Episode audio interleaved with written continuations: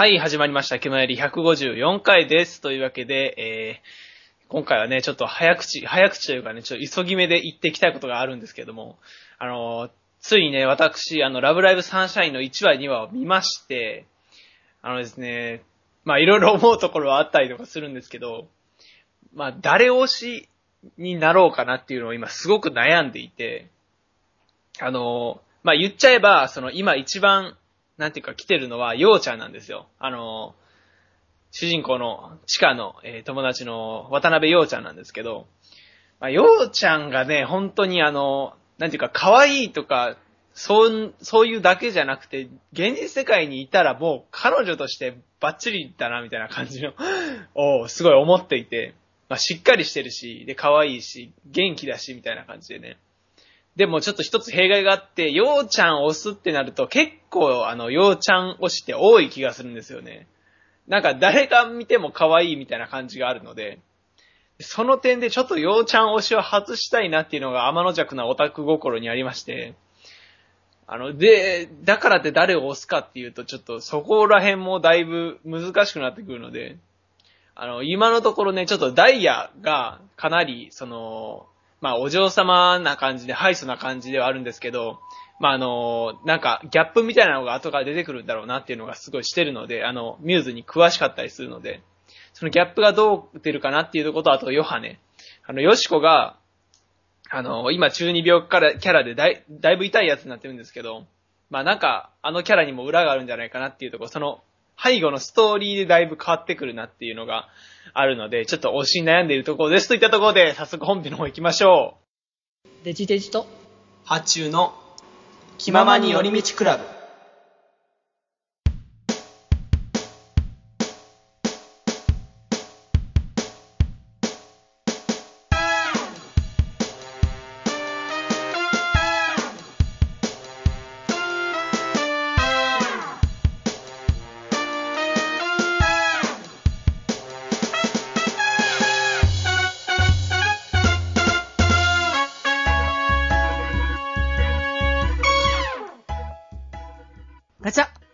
で、時間。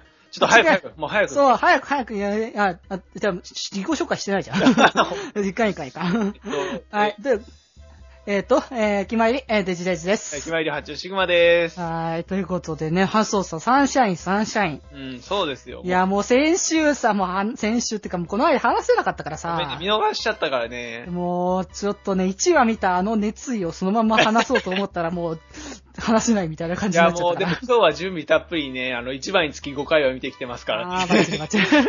バッチリもバッチリですけど。そうなんですよね。もうサンシャイン、こうね、あの、聞いてる皆さん、えっ、と、ラブライブサンシャインっていうね、はいはいアニメが、え夏から、えー開始していますけれども、うんえ僕、僕らがね、あのー前、前もね、あの、前からね、あの、ずっと推しています、ラブライブそうですね。というコンテンツの、まあ、あの、続編というか、まあね、んだ第2弾的な、うん。ね、立ち位置のポジションなんですけれども、はいはい。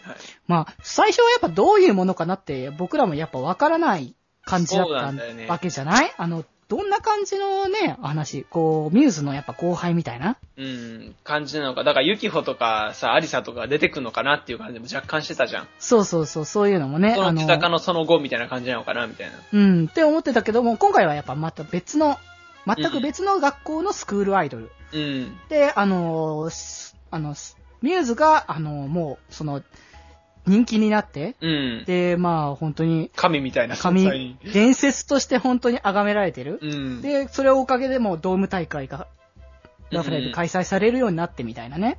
そうだね。そういったのが、あの、現実となっている時の、あのータイミングで、うん。あのー今回、あのーサンラブライブサンシャインという作品で、うん。今回のスクールアイドルがアクアという、うん。で、静岡県のそう、沼津の、沼津のね、裏の星女学院っていうところが舞台になってるんですよね。ちょっとね、あのー古いというか、むかあの、昔ながらな感じの学校だがね、で、田舎なんですよ。らしい。そうそう。だからその、なんか、対比としてさ、うん。あのーミューズが、やっぱ、音の木だから、秋葉原だったから、うん。すごく都会っていう部分。まあまあまあ、カルチャーの発信地みたいなところありましたよね。っていうのがあって、すごくなんかき、なんかもう目まぐるしいキラキラ感みたいな感じのが、そうあったけども、そのなんか、アクアの方になると、その、本当に田舎なんだよね。こう、海と山とあってみたいな、自然がいっぱいあってみたいな。なんか、そういう部分って、なんか、あの、僕自身がやっぱあんまそこまで都会じゃないから、うん。あの、地元がね。うん。っていうところもあると、なんかそっちの方がなんか親しみやすいなっていうか、なんか身近にいそうだなっていう感じがそうだねで、。そう、想像しやすいんだよね、なんか。ミューズとかだともうなんか生まれの時点でだいぶアドバンテージあるなみたいな感じはあるからね。うんうんうん。だからそれがなんか、あの、本当に一気に田舎っていうところになったからこそまた違ったね、感じが出て、で、あと、そのね、やっぱね、僕らとしてはさ、やっぱさ、うん。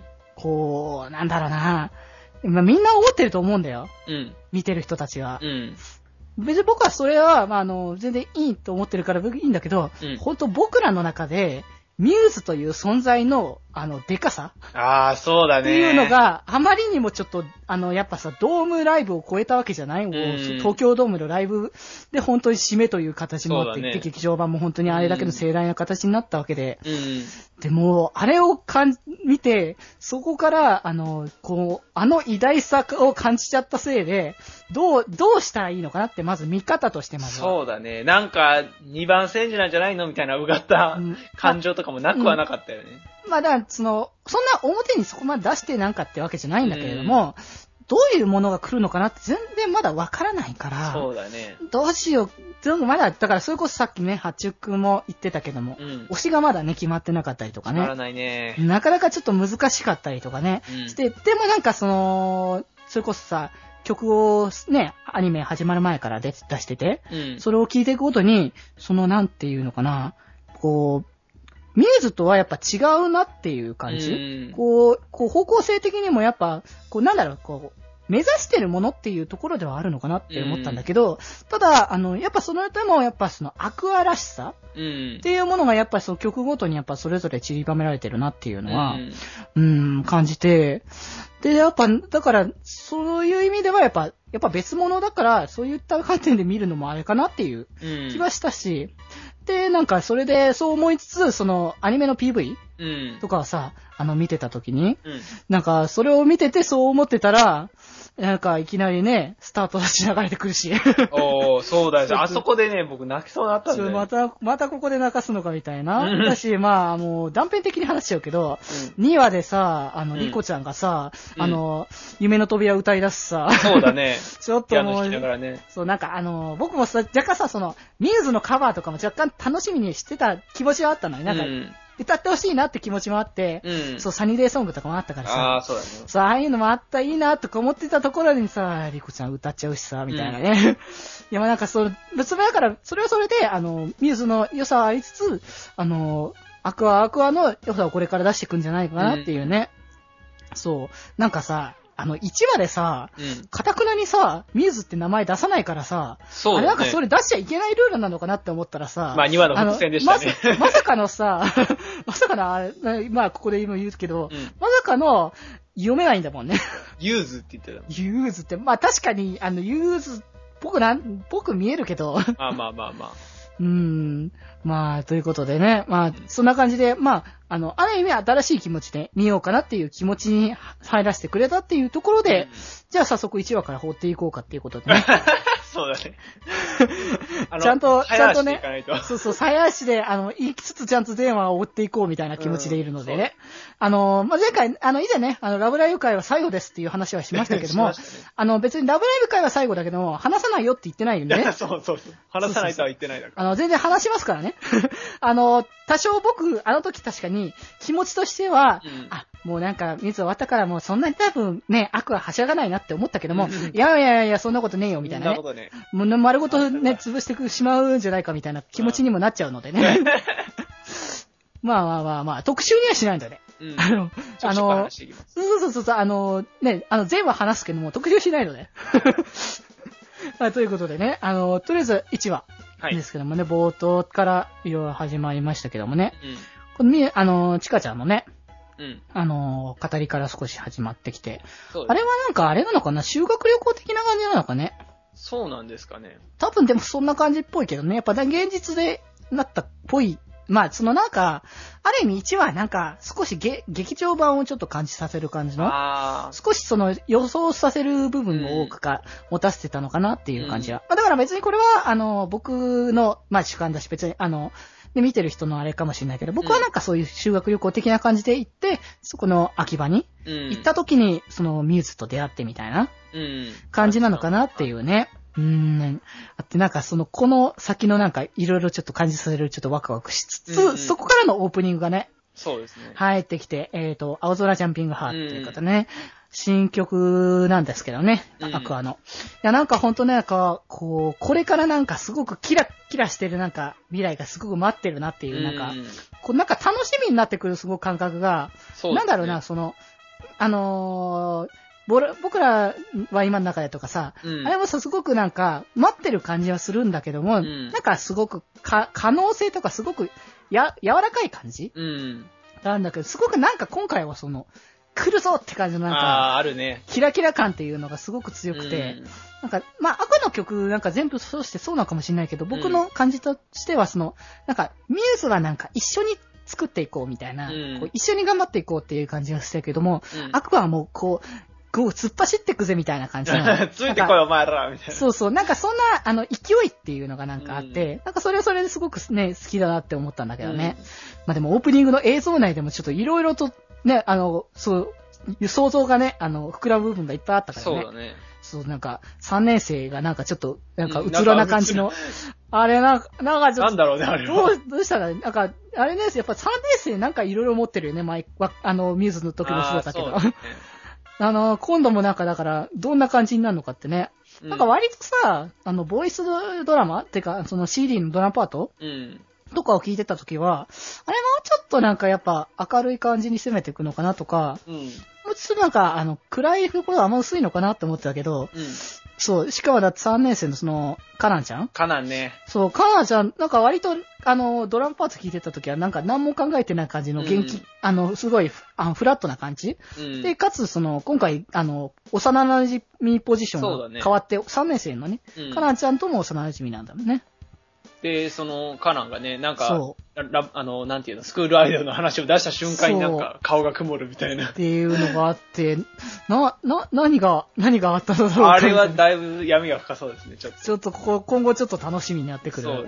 わけだけどもね。うんで、まあね、あの、チカがそれでミューズに憧れて、スクールアイドルになるということでね、あの、うん部員の勧誘をみんな、あの、してて、で、そこで、ようちゃんもね、一緒にね、そうそう。そうそう、協力してうん。くれてたけども、やっぱなかなか、あの、スクールアイドルって言われても、こう、こんな田舎のね、そう、うんところでは、やっぱなかなか流行らないのかなんなのか。うん うん。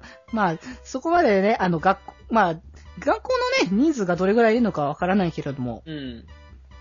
どういうことなのかなって思いつつ、で、あの、それで、あの、1年生がね、うん。ここで、で、登場してきて、うん、キラッキラな感じのね、そう、あの、あれで花出てき丸とルビーか。そう、花丸とルビーが出てきて、もう美少女だよね、本当にね、まさにそうね。だね。まあ、目に見えてやっぱ可愛いなって思って、思ったよね、やっぱそこはね。そうだね。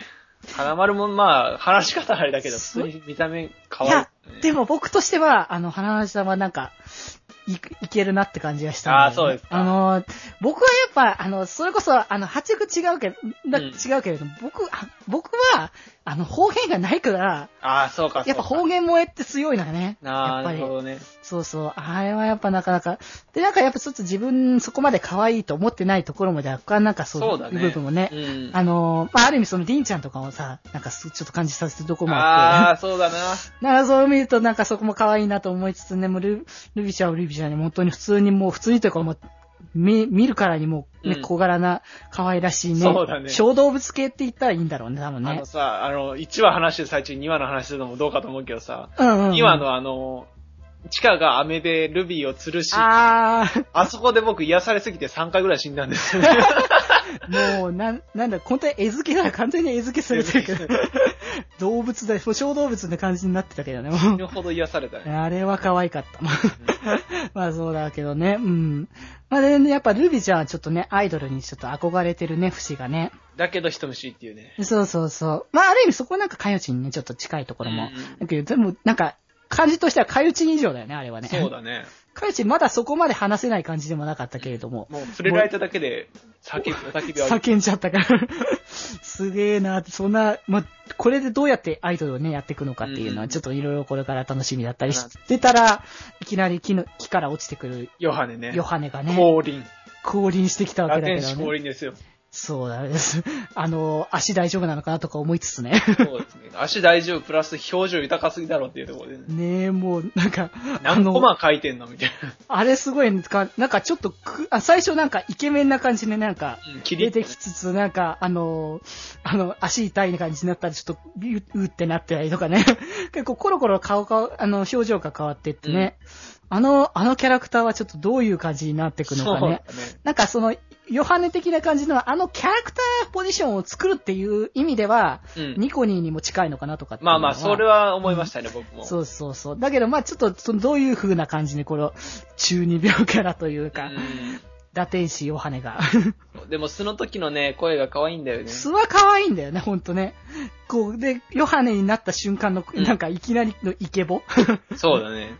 あれすごいよね。これ声優すげえなって思う。すげえなって思う。そう、あの人さ、あの声優じゃないんだよね。あ、そうなんだ。そう、中の人あれ、あの人歌手なんだよ。えー、またあの、パイルさんもそうそう、パイルさん的なポジションと同じなんだけど、へーすげえなってあれ、ほんと声優初めてとか言ってるけど、すっげえ、うまい、もうまいなうって思ったまいね、本当に。そう。なんかでも、なんか平均して、アクはなんかみんなうまい気がするんだよね。いや、そうだよ、本当に。まあ、なんか新人の人も多いし、歌手寄りの人も多いかったのにもかかわらず、普通にうまいから、なんか聞いてて、なんか、ああ、すげえなって思ったけどね。うんうんうん。だからそれこれ、それがあるからこそよりキャラによより入っていけるんだけどね。うん。だから、それでね、ヨハネがどんな感じっていうか、まあ、ヨシコって言うとね。そうだね。ヨシコじゃなくて、ヨハネなんだからねーって言ってたからね。そうそうそう。で、花浦さんがヨシコ、ヨシコ言うからもう、チョキの形が独特。あのチョキ、できるあのチョキ。できん、できない。ちょっと難しいよなな。そうそうそう。あれなんか手、手がなんかプルプルしそうな感じのあれね。できてるけど、今めっちゃ骨痛い、なんか。無理してる感じだもんね、あのあのチョキはね。うん。いやー、あのチョキもまた今後出てくるかもしんないからね。まあ楽しみしつつ、そんな感じでしてたら、ね、あの、お姉ちゃんが出てきたわけですよね。そうですね。そう、ダイヤお姉ちゃんが出てきたわけですけれども、何やら、あの、スクールアイドルに対してちょっと何かあるみたいで。うんなのにめちゃくちゃ詳しいっていう。そう、あの、とりあえず、あの、なんだろうね、ラブライブ名物なのかね、うんお断りするっていうのは。断りしますわ。もうみん、みんな断られてたよね。あの、ミューズの時もそうだけども。マキちゃんにも断られて。そう、マキちゃん断られて、はい、エリチにも、まあ、エリチに認められないわ。認められないわって言われて。みんなにがみんなね、断ってたのが、また、またここでも。そうだね、懐かしい感じがあったね。そうそう。は初期のね、やっぱさ、あの感じをね、やっぱ思い出させるやつだね。ということで、今、あの、あ案の定ね、ダイヤ、ダイヤさ、ダイヤお姉ちゃんには断られて、というか、却下されて。うん。でまあでもなんか、あのー何か詳しそうな感じのね。そうなんだよね。そう、あのーなんだね、その、部活としてのなり、成立がどうこうっていうのもあるけれども、なんかうんラブライブに対しても詳しいみたいなね。そうだね。そう。なんかどこかそれはね、そのアイドルの、に対して、そのスクールアイドルに対してのね、何かあるんじゃないかっていうところがね、まあ、2話でだいぶ爆発しましたけどね。そうそうそう、見え隠れするみたいなのがね、まああったけども、結局ここではね、あの、認められずにうん。はいたけれども、まあでもそれでもね、やっぱスクールアイドルやりたい、やりたいっていうこともありつつで、どうしようかなっていうことをしてたらね、あの、海に飛び込もうとする。するリコちゃんがね、うん。見て、しまた4月だよという。寒い、そうそう寒いのに、帰ったそんな時期死ぬぞっていう。そうそうそう。急にだってさ、あの、そう、音の木坂のね、うん制服を着てたかと思ったら急に脱ぎ出すからさ、そうそうそどうしたって思っちゃったよね。う。うん。で、あの、水着着てて、うんで、飛び込もうとしたのを止めようとしたら結局二人とも落ちるっていそうう。そうそう、一緒に落ちちゃった。音の木坂なのにミューズを知らないっていうね。ね、あれ何年後なんだろうねって思うけど、まあ、あそこもある意味その想像させる部分だなって、なんか別にカチッと決まってなくてもいいのかなって気はしたんだけどね。そうこう卒業した後でもいいし、別にもしかしたらいたけど、本当にそういうスクールアイドルっていうものにうん。対しての興味がなくて知らなかったのかうん。っていうこともあるかもしれないから、うん。まあ、なんかそれはなんかこう頭の中で想像でね、補っていけばいいのかなっていう感じはするんだけどもね。まあもともとそのリコちゃんはね、ピアノを弾いてるっていうことがあって、ね。で、そのなんかそこが、なんかちょっと見えな、いろいろと、ピアノをやってたけども、いろいろ見えないものができちゃった結果、あの、ここに、そのね、静岡の方までやってきてうん、みたいなね。で、その前に、あの、ダイヤさんに、あの、作曲はできるんですのみたいなこと言われてたんで。そうそうそう、作曲、そう、ラブライブにね、あの、うんそもそも出場するためには、オリジナルの楽曲が必要だということでね。で、作曲する人を探していたけど、まあ、学校にはいない。そう、田舎だからさ、うん。やっぱしそんな、あたら、あの、曲を作れるようなね、うんあの、多彩な人がいるわけ、そんなにいないということでね。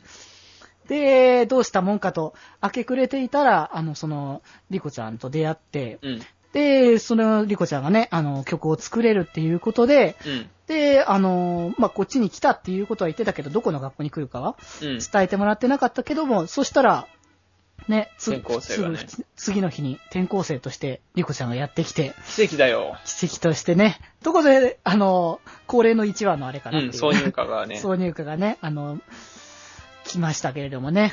地下、陽、理工でね。そうそうそう、2年生組のね、あの、まあ、ミューズ、ミューズの時もあったね。うん。そうそうそう。あの、あの、1話のまた、こう、この先をなんか感じさせる、ちょっとうんワクワク感みたいなのがね。うんうん。うんうんここの先ちょっと本当どうなるのかなっていうの？で、うんちょっと、本当にその、この先キラキラ待ってるぜっていうところがうんあったところで、ごめんなさいだからね。そうそうそう、断られたから。急にまた、また断られたってね、ここうんの。ということでね、また、そこで1話終わったんだけども。そう、まあ、結構喋っちゃったなだいぶ喋っちゃった気もするんだけども、まあちょっと、行こうか、もうちょっと駆け足、君でも行くけども、その 2, 2話がね、うん来て、そこ、ここ断られたところからの。う。うん。で、めちゃくちゃアタックするんだよね、リコに。そうそうう。そう。だけど、ことごとく断られると。すもう最後はもうやれやれな感じでね。最初は、あの、ごめんなさいだったのが、最初は、そうそう最近は、あの、ごめんなさいみたいな感じになってきもう、た。呆れられてきてるっていう。そうそうそう。もう何度も言ったけど、みたいなね。いや、でもそれでもね、あの、果敢に攻めていくね。うん。うん。違うんだけど。でもね、まあ、ようちゃんはね、あの、前回のところにね、あの、参加してくれるということでね。うん。あの、昔からやっぱようちゃんと、やっぱ幼馴染ポジションのね、キャラクターとしてね、いて、でもようちゃんはそのずっと、高跳びのね、あの、うん選手としてずっと出てたから、こう、一緒にね、あの、何かをするっていうことができてなかったっていうのはね、うん。うん。あったけど、あの、からこそ、あの、一緒に何かしたいっていうことでね。うん。まあ、掛け持ちにはなっちゃうけど、そうそうそう。水泳と。水泳と一緒に、あの、スクールアイドルもやりたいっていうことでね。なんか、そこはやっぱね、あの、こといちゃん的な感じのね、そうだね。ところも感じて。で、あの、2話でそれ、その、ある意味そのこといちゃん的な近いポジションの意味で衣装班なわけだね。そうだね。衣装を提案してたね。そうそうそう。あの、で、ようちゃんはその衣装っていうか、その、どちらかというと制服好きなんだよね。うん。そう、あの、警察とかさ、うんあの、ミリタリーとかね。そうそう、ミリタリーとか、ちょっと、かっこいい感じの、うん。ちょっとその衣装感が出てて、でもその可愛らしい衣装もね、まあやりたいとかするんだけれどもっていうことはね、言ってたけど、でもなんかそういうちょっとかっこいい衣装ってなんか、あの、アマミューズってそこまで多くなかったからさ、うん。なんかそういった衣装とか見れたらなんか、だね。なかなか、ねそう、面白いんじゃないかなっていうね。うん、うん。なんかそういうのも見えてたんだけども。うん。で、まあね、果敢に、まあ、攻め、攻めて攻めてはしてて、で、それで、あの、リコちゃんがね、あの、その、ピアノに対してね、うん。あの、なんか、弾けなくなったというかね、うん。なんかた、楽しくなくなっちゃったみたいなね。っていうか、まあ、最初の方になんか階層みたいなの入る。そうそうそう、あのー大大会というか、まあ、うんコンサートっていうか、あのーピアノの発表会か発表会かな？そう、そこで弾こうとしたら弾けなくてみたいな感じのか、トラウマっぽい感じで。そうそうそう。で、それをなんか、もっとそのキラキラしできる何かみたいな形でもっとできるようにって、うん言うてきたけれども、うまくで、できなくてっていうの、で、海の音が聞きたいと。声か。そうそうそう。海の音が、うん、うんそう、音が聞きたいって言って、あのーダイビングをね、うん。あの、一緒に連れ立って、あの、まあ、チカが、あの、ずっとね、あの、誘っててね、うんあの、一緒に行こうって言ってたけど、あの、まあ、スクールアイドルは嫌だからっていうことを言ってたけども、うんまあ、ただスクールアイドル関係なくね、うん海の音聞きに行こうってね、チカが素直にね、うん。そう言ってくれて、で、海を見に行ったんだけど、まあ、最初はね、あの、なんか、あんまり見えなかった、聞こえなかったりとかうん。したけども、ね、チカが連れて、ね、来てくれて、すごくキラキラしたね、海のうん。景色とか。なんかああいうのはやっぱ本当、なんか本当さっきも言った通り、田舎な感じの、うん。海、海がすぐ近くにあるこの場所だからある景色なんだなっていう、ね。そうだね。ニュースの時にはありえないだろうね。そうそうそう。で、まあそれがね。合宿とかはあったけどね。まあ、だ合宿はあったけども、やっぱ現実す、まあ、普通のね、生活をしている上でそういったものってうなかなかなかった。近場にはね。んそうそうそう。ね、で、それでね、あのー、まあ、あの、歌詞だけはね、うん。歌詞ってか、あの、曲だけは作ってあげるみたいなうん。感じの、なったけれども、まあ、スクールライドはしないっていうことうね。ん。うん。で、そこでね、あの、歌詞を作らないとって言ったけども、じゃあ誰が作るんだみたいな話でね、うん。そう、今回歌詞担当が誰になるんだろうみたいなところもね。まだね、わかんないでわす。かんなかったけども。で、その、どんなね、ことをしていこうかみたいなところで、その、うんまあ、そのなんか、こう、ラブソングが作りたいってね、ああチカ、が言ってて。うんでも恋愛経験ないっしょみたいな。そう。で、スノハレみたいなね、うんあの、曲が作りたいんだっていうこと言ってて、まあ確かにスノハレ作れたらすごいだろうよっていう、ね あれはもう本当にすごすぎるから。神々の神ですよ。ほんとね、だからあれは、ね、ね、そのね、曲の中、あの、そのね、あのね、あの、ラブソングを作るっていうことで、まあ恋愛経験ないって話をしてて、うん、で、まあミューズ恋愛経験あったのかなみたいな話をしてたけど、まうん。ああれはね、まあはね、ミューズのお話を見ていけばね、わかるけども、うん。そういったものではないけれどもね、まあ別の意味での愛がね、込められてて、で、うん。そこで、あの、チカちゃんが、スクールアイドルに対しての愛をね、うん。表現すればいいんじゃない？表現すればいいっていうことをね、言われて、それで、あの、ちょっと、あ、それで思いついたって言って、あの、歌詞を書いてて、それは、まあ、あの、ミューズのね、曲だったけれども、うん。それが夢の扉。はいはい。ね、あれもね、あの、本当にね、あ確かにその、キラキラしてる、その、こう、この先のなんか未来みたいなものはすごい見えてくる楽曲だから、確かに。あれを、確かに憧れる理由、あの、曲の一つな、なってるっていうのがわかるなっていうのがね。うん。で、こういった感じのね、作りたいっていうのがね。うん。うん。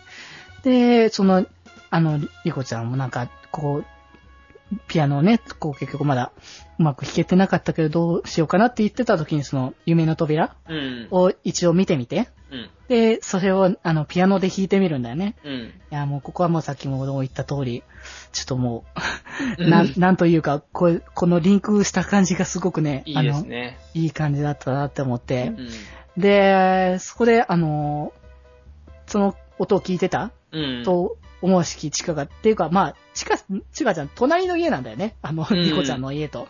そうだね。そう、お隣さんだったんだけども、うん最初知らなくてね。で、あの、あって、で、それを歌ってたのを聞いて、うん。で、一度そのスクールアイドルやってみないかってもう一回ね、うん言っ。たんだけども、まあその、ただただなんか断ってたっていう理屈じゃないんだなっていうのね。うん。こう本気でその目指してるチカちゃんの、うん。あのーをなんか、ためね、をなんか、自分がそんな半端な気持ちでやるのは申し訳ないみたいな。片手間みたいな感じでね。そうそうそう。でもそういうことじゃないっていうね、チカちゃんが言ってくれたから、うん。そう、踏み出す、そう、手を伸ばして踏み出す。だからあの描写いいよね、その手をね、触れ、伸ばして、うん。繋ぐっていうあそこ。うん。なんか、こう、こう、友友情というかなんか、なんかまあ別に僕はそこまでゆ ゆりっていうのは分かってないからあれだけども、なんかそういった意味でもなんか、なんか、ああ、なんかいいなって思うよね。うん。うん。そうなんだよね。ってことでそんな感じに2話終わったんだけどね。十分話したかな、多分。まあ、そうだね。結構話しました。まあまだまだ話せることはいっぱいあると思うけども。まあ、あの、今後もね、ちょっとずつ追いかけていこうかなと。そうそうそう、こラジれからうん、いろいろとね、話していくので、あの、まあ今更だけれどもね、あの、サンシャイン見てからね。そうですね。あの、YouTube で、あの、今回はね、期間限定で配信されますんで、うん。だからぜひともそっちで。何回でも見れますそう、チェックしてもらえたらいいんじゃないかなとね。はい。それでは、えー、テーマトークですか？ですね。の方に行きましょう。はい。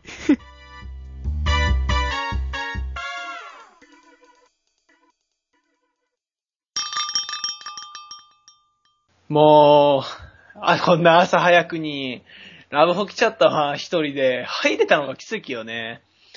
まあでも、JK の私としては、そんな、なんかどこぞの馬の骨ともわからない男と入るよりかは、まだいいけど、今日何をしに来たかっていうと、まああの、友達と、確か、えーカラオケに行ってて、で、泊まるところが、終電逃して泊まるところがなくて、ないのに、あの、歩いて帰れるみたいなこと言っちゃって、で、結局、ね、あのネカフェとか見つからなくて、ラブホならあったからラブホで行っか、みたいな感じで入ったんだっけもう朝か。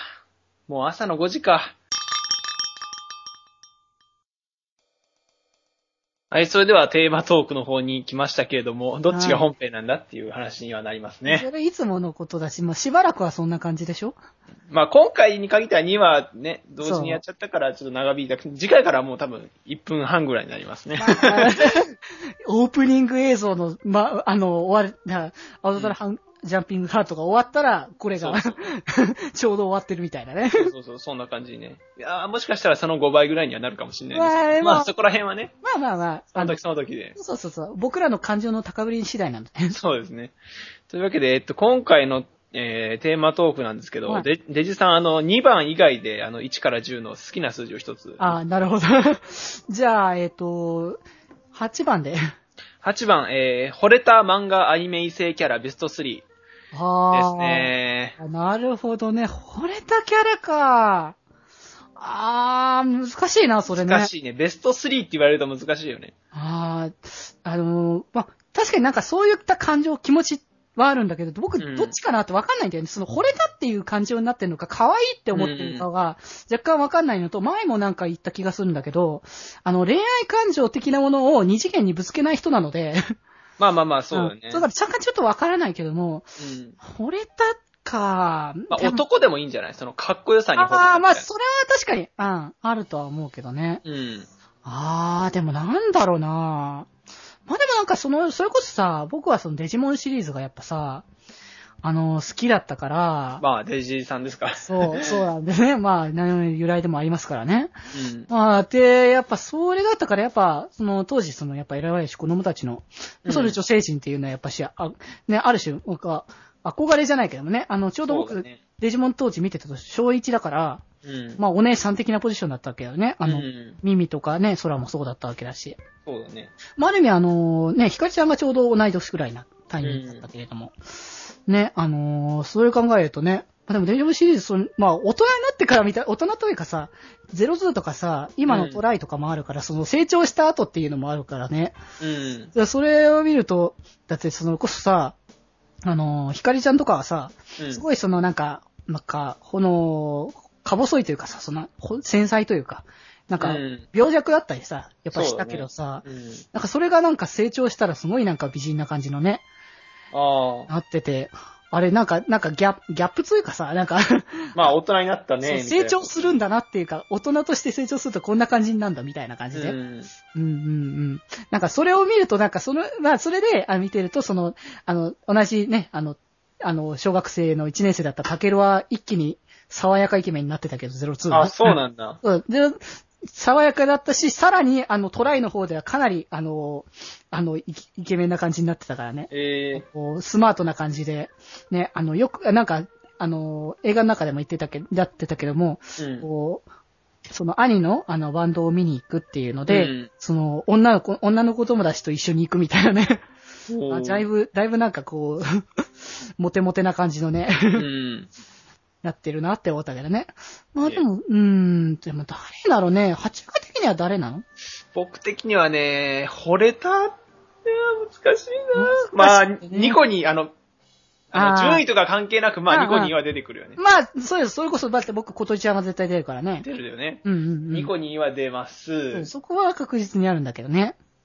あとは、そう、あとね、難しいんだよね。でも、あ、でもね、僕はね、その、そうね、同じアイドル流れっていう意味だったら、あの、アイドルマスターの、うん。あの、秋月律子ってキャラクターが、ほうほうほうそう、りっちゃん、あの、メガネキャラのね、あの、ちょっとく、ちょっと、アンチ的で、あの、クールめな感じ、か、なんだけど、うん。まあ、ちょっとなんか、実はちょっとテンパったりとかするし、うんあのプロデューサーに対して、割とちょっと好意にも近い感じの、うん。まあ、あの、同じちょっとポジショニングが近いわけだから、はいはいはいプロデューサー志望みたいな感じの、だから、なんか、対等みたいな形になってる分だけ、すごくうんいいし、で、かつその、なんだね、僕やっぱそういうのも好きなのかなと思うんだけど、こううん自分に自信がないんだよね。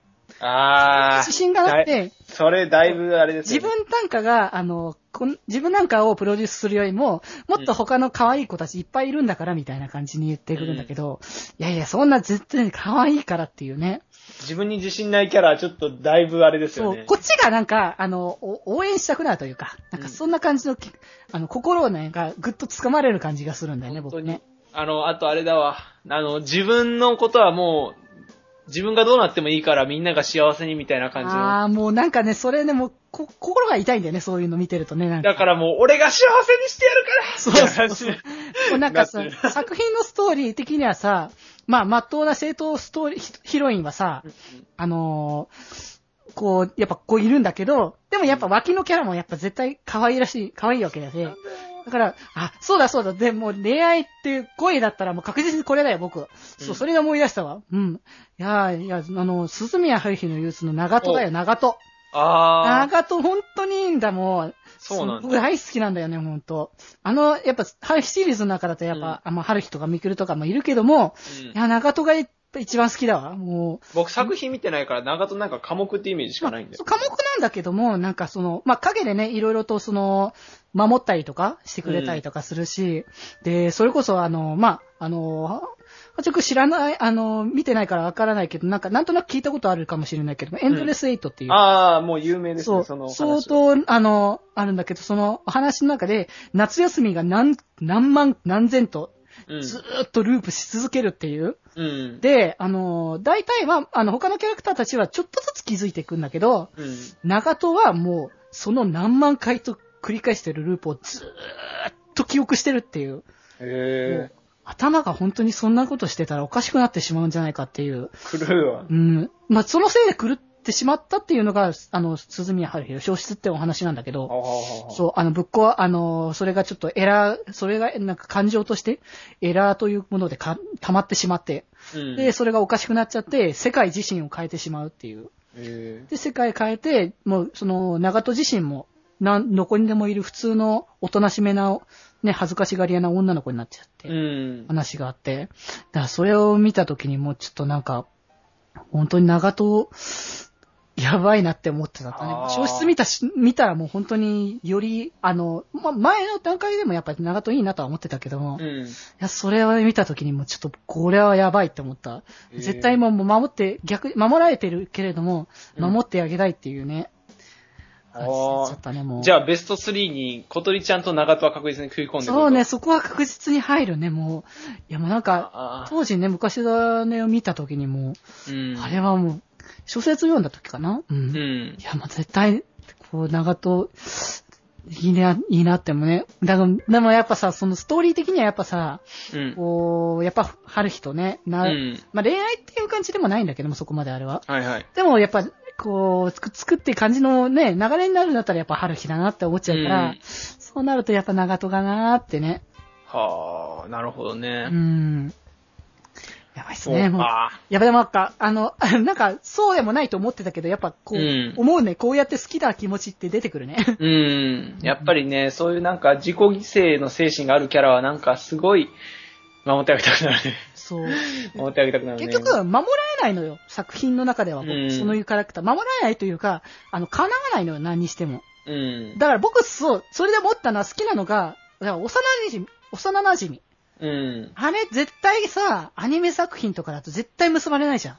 そうだね。そう。あれがもう、すごくなんか愛おしいというか、すごくいつも一緒にいて、好きだという感情というか、その好きというものではないんだろうけど、うんその、いつも尽くしてもらってっていうのがあるのに、うんそれで他の子に行っちゃうってどうなのみたいな感じにやっぱよく思うんだよね。うん。まあ、あの、リアル僕は幼馴染は男しかいないからそういうのはわかんないけど、うん。うん。でも、すあの、やっぱアニメ作品に出てくるようなそういうキャラクターはやっぱすごいいいなって思うよね。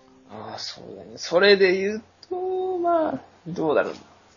あのね、実は私はっていう作品が、ああ、実はだね。うん、ううんん。アニメは見たんだけど、あ、見た見た見た。あ、あれも確かに幼馴染ポジションね。あの、みかんちゃんね。みかんちゃんあけみみかんがいて、で、あけみみかんのことを好きな、あの、岡っていうやつがいるんだけうんど、うん。岡がね、まあ僕は大好きなんですけどね、岡がかっこよくてさ、あうんうんあの、アニメはその、全部やってないからわかんないと思うけど、そうだねその、実はたの最新刊かな。で、岡のなんか、実は、あの、岡にあった能力みたいなのがあって、人の心を読めるんだよね、あいつ。おー、また新しいのが。うん。で、読めるからこそ、その、みかんちゃんが自分に気はないっていうのをずーっと知ってたん。だあー、よそれ辛いね。だけど、まあ、なんかずっと好きで、みたいな感うじで。ん。で、ついに最新刊でその思いの丈をぶう打ち明けるんだようんうね。んで、もうなんかね、あいつがかわいそうな、な、もう、みかんちゃんが朝日のこと好きっていうのは知ってるわけじゃん、そうだね、もうすでに分かってるからうね。ん。で、あの、みかんちゃん、あの、朝日、うん岡の3人も結構幼馴染みたいな。幼馴染ではないけど、うんあの、ずっと仲良しグループみたいな感じでさ、うんうん。来てるから、もう何年もその思いを募らせてるわけよ。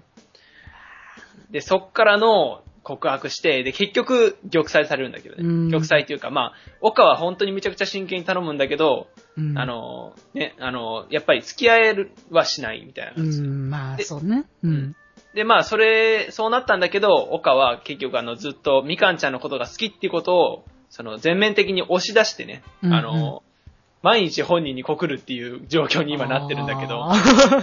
なるほどね。そう。うんうん。で、岡のそのクールな感じと、あとみかんちゃん愛に関しては、あの、なんていうかな、もう強靭、強靭というか、素晴らしい感じがもう大好きっていう、プラス、僕はね、あの、実はたの相沢なぎさ、ああ、なぎさちゃんね。宇宙人のね 宇、宙人のね。うん。委員長ですね。あの人も好きなんですよ。あの人も確かに可愛いね、確かに。可愛いし、まあなんか真面目、真面目、目。まっすぐなんだよね、本当に、ね。まっすぐ、本当にまっすぐな感じだし、で、朝日のことが好きなんだけど、あの、ね、あの、白神との恋を応援するっていうのに腹をくくるっていうね。なんかね、もう、こう、いじらしいというか、なんというか。本当か、かわいそうっていうかね、なんかもう、ああいうキャラが大好きなんですよね、僕は。でも、あれ、本当にやっぱ、だから、ラブコメ系統の本当に脇役だね。本当に本当に。本当に。でもやっぱそっち側に行っちゃう気持ちは本当にわかるな。うーん。だから、まあ、女性的なあれで惚れたっていうと、相沢なぎさになっちゃうかな。だから、ニコニと相沢なぎさは確実に入りますね。あー、なるほど。でも、系統はやっぱね、それぞれやっぱ違うんだけどね。うん。うん。でもなんか好きなキャラクター像みたいなのってやっぱあるのかな？それぞれで僕もさ、やっぱなんか少しずつさ、そのいろんな作品をうん触。れていくことに、あの、このキャラいいな、みたいな感じのとか、まあ、思ったりはするんだよね。あのーさっきもね、アイマスでね、りっちゃんが好きっていう話もしてたけども、で、他のアイマスどうなんだろうみたいな感じので、うんまあちょっと見てた時に、あの、難しいんだけどね、そのシンデレラガールズとかキャラ多すぎてちょっとどうしようかなっていう感じで。うん。で、最初はやっぱ僕あの、アニメ見てた時に、うん。あの、キラリっていうキャラクターが、うん。すごい、あのーなんか、ちょっと、長身かなりでっかを、身長大きめで、で、こう、すごいテンション高めな感じの、あの、キャラクターなんだけど、実はちょっと、そ、その子もちょっと自分にちょっと自信なくて、あの、細くなっちゃう、なんか、自分のせいになっちゃうと、なんか、シュンとしちゃってみたいな。うん。なんか、そこがすごく可愛いなとか思ったりとかもあったし、あと、あの、立花アリスっていうキャラクターがいたんだけど、うん。そのキャラクターが、あのーその、あまりそのアイドルに対しては、あの、うんいいイメージじゃないとか、あんまアイドルになる気はないみたいな。うん。ただその演技とかそういうことをしたいとか、なんか歌とかしたいとか、うんっ。ていう意味でその入ってて、で、あんまりその、プロデューサーにされても結構ツンケンとしてるんだよね。あんまりじ私に触れない、あの、あの、関わんないでくださいみたいな感じでうん言うんだけど、こう、それが言ってるんだけども、あの、実際は関わってほしいんだよね。ああ、ちょっとめん、そう、積んでるというかなんかめんどくさいっていう言い方なんだよね、どっちかといえば。うん。こう、あの、ほんと、かま、かまってちゃんという言い方は違うんだけども、でもなんかじ、内面は、あの、出せ、あの、本当は構ってほしい。けれども、そういうことを言えない、あの、恥ずかしかったりとか、い言いたくないっていう、その心のモヤモヤがあって、あの、いいっすねそう、あっていいなって思って、いや、だから、そのなんか、こう、キャラクター性としてさ、その、やっぱさもう、今のからの流れも、さっきも全部そうだけども、うん。こう、心になんかを抱えててほしいよね。何かもやっとしてる。うん。で、自分自身の、やっぱ自信を、なんか僕が、僕自身が補ってあげたいなっていう感じのうん。うんうん。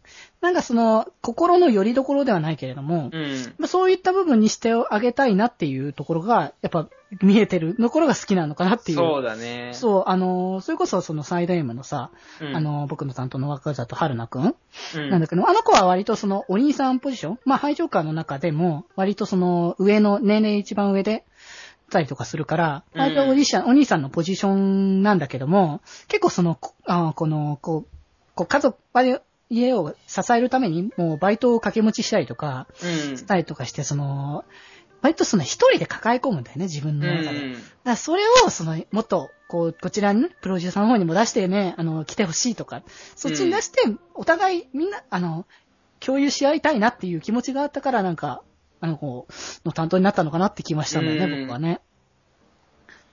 なるほどな。そう、なんか、そういった目を、なんか僕は、今、今思うとそうなんだろうなってね。俺もさ、自己犠牲の精神みたいな感じだわ、やっぱり。なんか、自分の、自分一人がその、大変な思いをすればみんなが幸せになるみたいな感じのうんうん子が好き。子うん。が好き。なんか、自分が我慢すれば、他の誰かが幸せになって、それが自分の幸せだみたいな風に自分を思い込ませようとしてるみたいなキャラが好きですね。で、まああの僕、さやしも好きだなって思ったんですよ。さやしね、さやしも、そうね、確かに。さやしも好きだけど、そんなに抱えてる闇がないから。闇はそんなね、あの子はまあなんか割と本当に積んでるっていう、まあどんな感じの？うんうんうん、うん。で、あ、まあね、あの、あの、ここのつくんが好きだけど、そうねまあ幼馴染だしっていうところで、まあ若干グッとは来るんだけど、闇がそんなにないから、その、グッと行ききらない感じは僕の中であるんだけどう、んうんうん。でね、僕の中でベスト3も完成しました、多分。あ、できた？えっと、1位が、えー、ニコニー。うんまあ、ニコニーはもう、なんていうかな、普通に大好き。見 見た目でもね。うん。うんで、2位、まあ、2位と3位がね、どうしようかな。まあ、相沢渚としときましょうか。うん3位が、これ男なんですけど、うん。金木健ですかね。あのね東京グールなんですけど、あー、東京来るね。でかあの、東京グールはもう一味も知らないですか？あー、なん、タイトルは知ってんだけど、あんまり僕詳しくないね。あれね、その、まあ、その人間世界に、その人間っていう生き物と、あとグールっていう生き物がいて、うんうん。で、グールはその人間とほとんど見た目が同じなんで、その巧妙に人間世界に溶け込んでて、うん。で、そのグールっていうのが、あの、主食が人間なんだよね。あ、そうなんだ。人肉。へで、ー。人肉しか食べれなくて、もう人間の食べ物はもうコーヒーしか飲めなくて。あの、コーヒー以外はもう全部まずくて、もう吐き気が燃やすぐらいの感じだからもう人間を食べるしかないんだけど、うんうん。で、ある時、その主人公の金木健、その僕が推してるやつ、金木健が、あのーグールに襲われて、うん。襲われて死にかけるんだけど、そのグールのところになぜか鉄骨が落ちてきて、うん。で、その、金木健は救われると。救われるっていうか、で、病院に運ばれて、で、金木健をもう、このまま、もう、致致死、致死的な感じの、こあのー傷だったから、うん。命をつぎつなぎ止めるためには、その、襲われて、襲わってきたグールの、しん、あのー臓器を移植するしかないみたいなことを医者が言ってて、はで、移植した結果、金木健が反グールみたいな感じになっちゃうんだよねあ。。はあ、なるほど。そうで、その金木健の、その、元人間だけど、今はグールの世界にいて、みたいなところで、うん。なんていうかな、心が揺れ動くっていうか、どっちの味方みたいなはあ。感じのね運命をたどるんだけど、まあそのね、臓器移植とかも全部仕組まれててね、実は。うん。とにかく、金木健がかわいそうなんだよね。この話っていうのはなるほどね。バトル漫画というよりも、ひたすら主人公かわいそうっていう、その悲劇なんだけど、うん。その金木くんっていうのが、あの、まあ、グールの世界に行って、いろんなグールに助けてもらったりして、グールの生き方を学ぶのよ。で、うんあのーそのグールは、その東京グールっていう第1部みたいな、と東京グール RE っていう2部みたいなのがあって、今うん2部が進行してるんだけど、うん。その一部で、その、有馬さんっていう、その、し死神、白い死神って言われてる、グール捜査官、グールを、うんあの、捕まえたり殺したりする、その取り締まる捜査官っていうのがいるんだけど、それのもう死神って言われてるぐらい強い人に倒されちゃうんだよね。ああ、そうなんだ。倒されて、で、RE っていうので、その、記憶とかいろいろ改造されて、うん捜査官になるんだよ、次は。ああ、そうなんだ。で、捜査官になるんだけど、今、その、元ある金木健っていう、昔の自分が出てきてて、またグール側につくっていうところになってるんだけど、ああ、そうなんだ。そう。で、グール側にもその恩があるし、その、捜査官側にももう、なんていうかな、めちゃくちゃ恩があるってうーいうか、ん、難しいな。そう。だから、なんていうかな、どっちの味方もしたいんだけど、生き方を決めなきゃいけないみたいな。ところで揺れ動く金木くんっていうのは本当にかわいそうなんだよね。はあ、そっか。で、金木くんも自分はみんなのためなら自分がどうなってもいいみたいな感じの人で。ああ、それはな。なんかな、もう、なんとかしていきたいよね、本当そういうのね。そうそうそう作品としてはそう、そういうキャラクターがいるのは当然だし、いた方がなんか盛り上がるっていうか、うん。話の深みがいろいろ出てくるっていうのがあるから、いいんだけど、いやー、でもそれはなかなか辛いな。辛い、あーもう、ひたすらもう本当に読んでみればわかると思うけど、うん。主人公かわいそう以外の感想が出てこないんです。そう、な、な、なるほど、そうだったんだね。なんか、ちょっとね、作品のテイスト的にちょっと僕、じゃ、ま、やっぱグロいとかそういうのって苦手だったりとかするから、グロそれ見てなかったりとかしてたからね、あれだけど、まあ見てみたら確かに面白そうだなって感じはうん。するけど、まあね、じゃあ僕のね、す3位っていうと、で、まあさっきのそのグ、グロいのっていうと、またちょっと、うん。グロいのが苦手って言いつつ、ちょっとこれ、この作品はあれだなって思うんだけど、うん。まあちょっと順位、本当にできればちょっとつけないで、そのままフラットに行きたいんだけど、うんあの、これ、あの、あの、ガレーゼロって、あまあ、ガレーって作品があるんだけど、うん。まあ、それでアニメはガレーゼロって作品で、それのアニ漫画の前日談的なお話やってたんだけど、うん。その作品の、えっ、と、伊佐山由美っていう、うん。まあ、主人公ポジションのキャラクターなんだけど、うん。あのーちょうどそのダブル主人公的な感じで、あの、土宮神楽っていう、まあ、うんキャラクターがいるんだけど、まあ、その作品がその、霊、霊、霊媒の、霊媒師とか、あの心霊退治みたいな、うん。あの、そういう感じの、あの、も作品だったけだけど、うん。で、あの、その、幼くしてその親を亡くしちゃった、その、うんか、かぐらの、あの、まあ、姉代わりみたいな形で、あの、うんヨミが、あの、の家にやってきて、うん。で、ヨミが、あの、姉としてすごく優しく振る舞ってっていうのが、その、ガレーゼロの話にあるんだけど、うん。その中でその、いろいろと、その、もう物語とかいろいろあって、その、こう、ばら、こう、家族との、まあ、親がね、親が倒、や、倒されてしまったりとか、うん。うん、して、そういったことが、まあ、立て続けにいろいろあったせいで、うん。で、それをなんか、まあ、いろいろ守るために、あの、あの、読みが、あの、言ったんだけど、こう、相手の質に、うん。あの、入ってしまって、相手に飲まれちゃったんだけど、うんで、い一度ちょっと敵として対し、対、敵になっちゃったんだよね。あの、読みとか、かぐらってのが。うん。で、えーで、もう、その、こう、まだ、その、正気をまだ少しのぞ、の直して、持ってるから、うん。持ってるから、そこは、あの、なんとか取り、取り戻しつつ、なんとかやってたで、うん。でも、まあ、最終バトルになって、うん。な、本当戦うところになって、そこで、まあ、もう、こう、本当に自分を、もう、倒してくれっていう感じになって。うん。で、神楽が？まあ、すか、あ神楽が、あの、うん読みを、まあ、結局は倒、あの倒すことになっちゃったんだけど、うん。ね、あの、本当に思って、あの、お互いを思い合ってるっていうのがね、いや、もうこれね、もう、アニメ見てた時に本当にもうボロボロな感じでうん。もう、な、あな、泣きそうで、もう、なんかもう、テイスト的には結構グロかったりとかして、ちょっとね、あの、映像的にもなかなかにちょっと刺激がすごいんだけーど、うん。いや、でもあれはもう、見ててすんごいね、こう、この兄弟の、うん。あのー兄弟愛っていうか、すごくそこが感じれて、うんいやもうほんとね、あのー読み、まあ、かぐらもそとともにもなんか幸せになってほしいなっていう、まあね、あの、アニメは前日談だったから、うんあのー原作漫画はその後の話うんだったんだけども、まあ、その後にもまた、あのーいろんなことがあって、あの、読みがまた、ちょっと復活することになったりとかね。うん。で、元に、あの、まあ、実際もう死んじゃってるから、霊という形だけども、最終的には一緒にいることができるみたいな形になっておー、。よかったね。そこよかったなって、よそう、そう、救われたから本当それは良かったなって思ったんだけど、アニメちょっともうなんか、こう読みかなり救いがない感じのところが多かったから、まあ、だから唯一だから神楽に、神楽で、まあ、あの、が一緒にいて、まあ、神楽が、あの、生きていることが、うんあの、幸せだということであったから、もう、そういう意味ではもう、うん、この読みってキャラクターはすごく好きだなっていう感じですね。へうん。で、こうちょっとね、あの、こう、み今もなんかアニメを見返すとちょっとな、あの、涙がちょっと出てきそうな感じの。ー。はあはあはあうーん。まあ、でこれは原作も含めてね、これ見てもらったらすごくいいかなって、うんう。ん、思ってるね。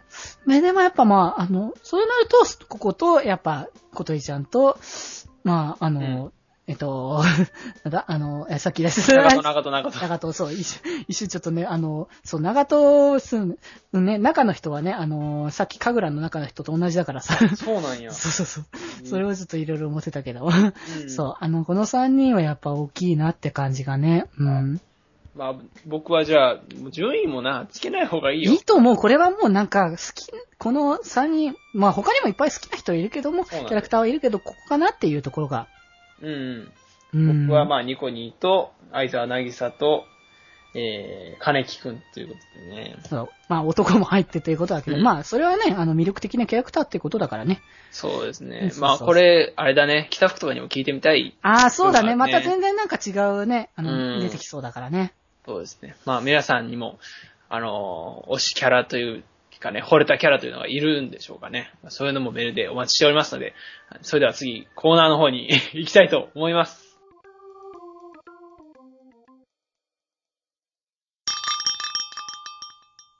うーん。あ、朝の5時って言うと、そうだ、私の好きな、たっくん。私の意中の人のたっくんが、あの、野球部だからそろそろ起きて支度してる時間か。うーん、あいつとは、あの、気軽に喋れる仲だけど、あの、なんていうかな、そんなに距離も縮められてないから、この時間にちょっと起きちゃったし、ちょうどいいし、電話しちゃうかな。ピッポッパ、プルルル、プルルル。あ、もしもしたっくんいやさ、あの、なんかさ、あけみとかとカラオケ行ってたんだけど、なんか、あの、終電逃しちゃって、私今、ラブホに泊まってるんだよね。うん、そう、ラブホに泊まってんの。え？男？いや、男とかいないよ。いや、本当だっていないって。え？じゃあなんで朝早くにかけてくのかって。いや、もうこの時間帯に起きちゃったからさ。いや、本当だって一人で入れるんだって最近はラブホ。本当だって。え？何？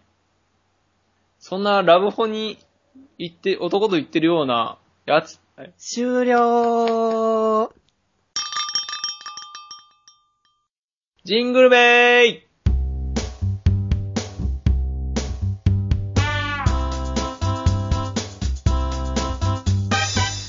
はい、それでは今回大ボリュームなのでね、あのージングルメをちゃっちゃとやっていきたいと思うんですけど。存在。ほんと存在だけど、もうさっさと行こうか。まあ、えーまあ、ジングルメっていうのはね、あのー15秒から30秒、まあ、果ては1分、2分ぐらいのね、音声作品をね、皆さんのくれた台本とか、僕が作った台本とかでね、やっていくっていうコーナーなんですけれども、うんまあ、今回は、えっと、ソーセージというテーマでね、あの、全くもう何も、季節感も何も関係ないテーマが最近の流行りですので、まあね。はい、聞いていただきたいと思います。それでは、テーマ、ソーセージです。どうぞ。僕、ハチオ。今日も大好きなしぐこちゃんとお話ししに行こうと思ってたら、隣の教室から信じられない噂話が聞こえたんだ。ねえ、知ってた？しぐこってソーセージだったんだって。し、しぐこちゃんがソーセージ？いや、そんな冗談みたいなことどう考えても嘘っぱちだへえ、そうなんだ。でもそこまで似てないよね。似てないってことは生ソーセージってこと？でもちょっとは煮込んでるの？なんだそれなんか、二卵性だから、そんなにいないらしいのよ。イラン性？そんな遠くから日本にはるばるやってきたソーセージなの？これは今後のしぐこちゃんに対する対応に関わる話だ。僕がちゃんと自分で確かめなければ。やあ、しぐこちゃん。あら、八尾くん。しぐこちゃんの生ソーセージ、ちょっと食べさせてくれない？は？はい、ということでね。なんだろうな。まあ、勘違いんだけど、はい。うん、なんだろうね、あの、まあ、あれだね、別に、ひ卑猥な意味じゃないけども、なんか、ね、別にこれ相手女だから別にいいんだけど、まあまあまあまあ、うんそうですね。男だったらなんか、何か、いろんなものがあるよね。そうですね。なんか、ほ、ホモかって感じ。お前ホモかよ、過去歓喜みたいな感じいやいや、まあ、の話になホモかよっていうか、だから別に逆逆逆逆。あの、男、女性が男性の立ち位置が逆だったとして。あ、立ち位置が逆だったとしたらそうね。。そう、どういうことみたいな。あの、まあ、気軽に言えないからさ、こちら側としては。そうですね。っていうか、まあ、八尾くんがバカすぎるだけなんだけどね。八億なんか、あの、ま、前も出なかったっけ？出てきたよ。あの、あの多分、1回目のやつで出てきたんで、1回目っていうか、あのなんだっけ？あの、お、おっぱいのくだりだっけ？おっぱいのやつは八尾くんだっけ？なんか、でも近い人だった気がするんだけどね。近い人。っていうか、八尾くんはあの、あれだよ。ジングルメのプレ、プレジングルメみたいな、一番最初のああー、やつ最初のね。うんうんうん。で、なんか出てきたんだよね。学園ドラマみたいな。あー、なんかあったね、そんなね。懐かしいね、なんかもう。今後もね、八尾くんはちょっとバカすぎるので、あの、勘違いネタでいろいろ出てくるかもしれないですね。まあ、じゃあそれを期待していただければと。ということで、以上、ジングルメのコーナーでした。キバマンくんだよ。今日は、どんなグッとくるポイントを話してくれるのかな？えっと、幼馴染の男女が、えっと、二人、あの、夕方、夕暮れぐらいに歩いてて、で、ちょっとその女の子の方が男の子の方好きなんだけど、あの、そういえば、あの、〇〇くんは好きな人とか今いるの？みたいなことを聞いて、え、いないけど、まあ、でも〇〇が、〇〇ってその女の子のことね、〇〇が、あの、彼女だったら、あの、めちゃくちゃ楽しいんだろうな、ははは。まあそんなのありえないけど、みたいな感じになって、で、女の子の方が顔をあからめるんだけど、そうだね、みたいな感じで、結局好きな思いを伝えられないままでいるっていう状況。うーん、15ポイント